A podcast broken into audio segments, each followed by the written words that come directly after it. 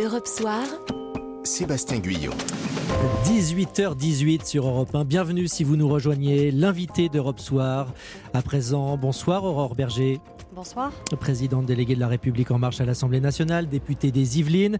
Vous êtes en direct de Longchamp où vous assistez à l'université d'été du MEDEF, rebaptisée la REF, la rencontre des entrepreneurs de France, mais où on le sait, les chefs d'entreprise croisent les ministres et les députés. Alors d'abord, une première réaction, Aurore Berger, à la phrase du jour signée Bruno Le Maire devant les patrons. On s'y attendait, c'est une confirmation. Selon le ministre de l'économie, le quoi qu'il en coûte, c'est fini. Désormais, ça va être du sur-mesure. Ça veut dire quoi? Qui va être aidé désormais? Sur quels critères? Ça veut dire qu'on a une politique qui a été extrêmement euh, volontariste pendant toute la crise, évidemment, de venir euh, soutenir les entreprises qui étaient euh, frappées par la crise sanitaire, que ce soit l'activité partielle, le fonds de solidarité, le PGE, et des spécificités aussi pour certaines entreprises qui ont été plus durement touchées. Et qu'aujourd'hui, notre objectif, c'est quoi? C'est évidemment que la crise soit progressivement derrière nous. On sait qu'il y a des secteurs qui sont plus durablement impactés. C'est le cas, par exemple, du secteur événementiel, c'est le cas du secteur de la culture, mmh. et donc nécessite un accompagnement spécifique et un accompagnement dans la durée.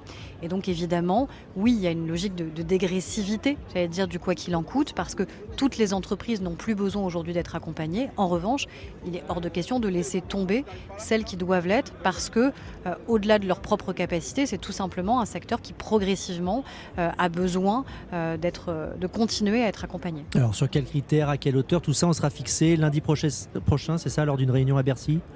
Oui, c'est ça qui doit définir évidemment les critères. Vous savez, les entreprises, elles ont pu continuer, pour un certain nombre d'entre elles, à être accompagnées.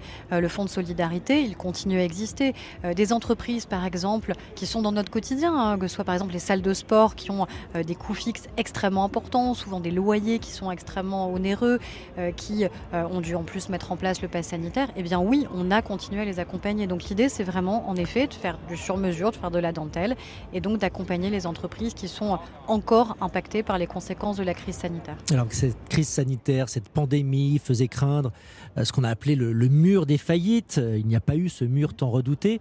Pour autant, Aurore Berger, euh, il va bien falloir les rembourser, ces PGE, ces prêts garantis par l'État. Et donc, il y a une crainte à terme, à moyen terme, de voir des entreprises fermer leurs portes. Oui, bah, c'est vrai qu'on a une situation un peu paradoxale qui fait qu'en 2020, vous avez eu moins de faillites d'entreprises qu'en 2019. Pourquoi? Parce que finalement, l'État est venu complètement en soutien des entreprises. Euh, à la fois, euh, ce que je disais, activité partielle, fonds de solidarité, mais mmh. aussi par des prêts qui ont été garantis par l'État. Et là, on a des situations qui sont extraordinairement variées. On a des entreprises qui, parce qu'elles étaient pleinement impactées, ont déjà utilisé euh, la quasi-totalité, voire la totalité de leur PGE, et parfois même ont demandé un deuxième PGE pour faire face aux fixes qui euh, qui étaient les leurs, et les entreprises qui l'avaient pris un peu comme une forme de garantie au cas où, qui n'en ont pas eu besoin euh, et qui ont même déjà euh, remboursé parfois.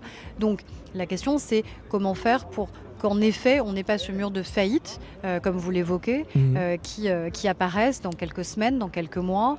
quelle est la, la durée selon laquelle il va falloir rembourser ces prêts qui ont été garantis par l'État? Comment faire en sorte aussi que des prêts qui devraient pouvoir à nouveau être, être autorisés le soient bien? Parce que des entreprises nous disent qu'elles ont parfois des difficultés à continuer à obtenir un complément à leur PGE, alors même encore une fois que c'est bien garanti par l'État, comme son nom l'indique. Certes, mais comment, ça qui Aurore Berger, doit être défini Comment vous les rassurez, ces euh, patrons de petites entreprises qui nous écoutent ce soir et qui se disent voilà, le quoi qu'il en coûte, c'est terminé. Et moi, si je ne fais pas partie du monde de la culture ou de l'événementiel, mais je vais me retrouver sans aide. Il y a d'autres secteurs. Je vous donnais ces exemples-là pour montrer hmm. évidemment ceux qui ont été, on le sait bien, les, plus durablement euh, impactés. Mais on sait que quand on a un prêt, euh, et chaque entreprise est responsable, ils savent bien que prendre un prêt, c'est aussi la nécessité de devoir demain le rembourser. Euh, après, la question qui se pose, c'est quelle est la durée selon laquelle il faut le rembourser. Je pense que c'est sur ces modalités-là mmh. qu'on doit pouvoir évidemment réajuster, retravailler pour ne pas prendre le risque. En vérité, le soutien qui est venu de l'État et donc des Français qui a été massif, soit demain euh, complètement euh, mis à mal parce qu'on aurait une nécessité de remboursement qui arrive trop tôt par rapport à, la solidité et à la reprise euh, qui est celle des entreprises. Et là aussi, ça doit pouvoir se définir aussi en fonction des secteurs d'activité. Alors on sent un vent d'optimisme du côté du gouvernement avec cette prévision de croissance à 6% pour 2021, mais on rappelle quand même qu'il y a eu une récession de 8% l'an passé. Est-ce que ce vent d'optimisme n'est pas prématuré? L'optimisme, c'est aussi euh, euh, les entreprises euh, qui, l'insufflent. C'est-à-dire qu'à un moment, les 6%, ce n'est pas du fantasme. Ce qui se passe concrètement sur la reprise d'activité. il y a plutôt aujourd'hui, du point de vue des entreprises, des difficultés de recrutement dans un certain nombre de secteurs. c'est beaucoup ça aujourd'hui qui nous remonte hein, dans les secteurs de l'hôtellerie, de la restauration, l'événementiel, où ils ont du mal à recruter. et donc, c'est plutôt ce message-là qu'ils font passer, de continuer à pouvoir trouver des personnes qualifiées et qui ont envie de travailler dans ces secteurs-là. Euh, et je crois que ça, ça démontre aussi qu'encore une fois, il y a des opportunités qui existent. Et donc, je, vous savez, il, faut aussi euh, avoir ce discours d'optimisme. C'est pas juste pour se rassurer et se faire du bien. C'est aussi la nécessité de la confiance qu'on peut retrouver. Et si on démarre plus vite et plus fort qu'un certain nombre d'autres pays, c'est bien la démonstration que le quoi qu'il en coûte, c'est pas de l'argent qui a été jeté par les fenêtres, mais que c'est aussi un retour sur investissement qu'on a aujourd'hui par une croissance économique qui repart euh, plus fortement qu'ailleurs. Plus fortement qu'ailleurs, pas partout. Hein. Aux États-Unis, je crois que c'est 7%, donc c'est un peu plus qu'en France. Euh, toujours est-il que. Voilà, Bruno Le Maire. Euh, nous disait Carole Ferry tout à l'heure a été applaudi par, les patrons. On l'a entendu dire que la, reprise était là, que la, hausse des factures de carte bleue notamment, il avait donné un exemple en ces débuts de semaine, 5% la semaine du 9 août. mais est-ce que c'est pas une erreur de comparer par rapport à 2019 alors qu'on aurait pu comparer par rapport à 2020 parce que les habitudes de consommation ont changé, il y a eu davantage de paiements sans contact, les vacanciers ont privilégié la France comme euh, destination estivale, ce qui était moins le cas il y a deux ans. Est-ce que la, comparaison euh, finalement vaut raison? La, comparaison, c'est de comparer une année qui était une année plus normale quand même que l'année 2020. L'année 2020, elle a été euh, une année euh, complètement euh, extraordinaire et inhabituelle, alors que l'année 2019 n'était pas une année impactée par la crise. Donc oui, il y a des habitudes qui ont changé. La question, c'est est-ce que ce sont des habitudes durables, comme vous l'évoquez, le fait que les Français sont plus partis évidemment en vacances en France. Mais ça veut dire aussi qu'il y a eu de l'épargne qui s'est constituée pour un certain nombre de Français, pas pour tous, mais pour un certain nombre de Français pendant la crise. Et donc les Français sont aussi plus en capacité de consommer et qu'ils ont fait confiance aux entreprises françaises pour le faire. Et donc là encore, c'est des signaux qui sont extrêmement positifs. Je ne peux pas vous dire si l'été prochain, on aura à peu près le même contexte. Je ne le souhaite pas en vérité. Et si des habitudes vont être prises dans la durée. Ce qui est certain, c'est qu'encore une fois, la reprise d'activité qu'on constate dans les différents secteurs d'activité économique, euh, elle, est, elle est réelle. Euh, et ça, je crois que c'est quand même un motif de satisfaction qu'on peut tous avoir. Ça se constate également dans les chiffres du chômage hein, qui sont tombés aujourd'hui euh, pour le mois de juillet, une baisse pour le troisième mois consécutif. Est-ce que ça veut dire, je me projette un petit peu, que la réforme de l'assurance chômage va bien entrer en vigueur dès le 1er octobre prochain, malgré l'opposition des syndicats? Écoutez, moi je reste persuadée que cette réforme doit être conduite. Euh, c'est une réforme qui euh, a été euh, décalée.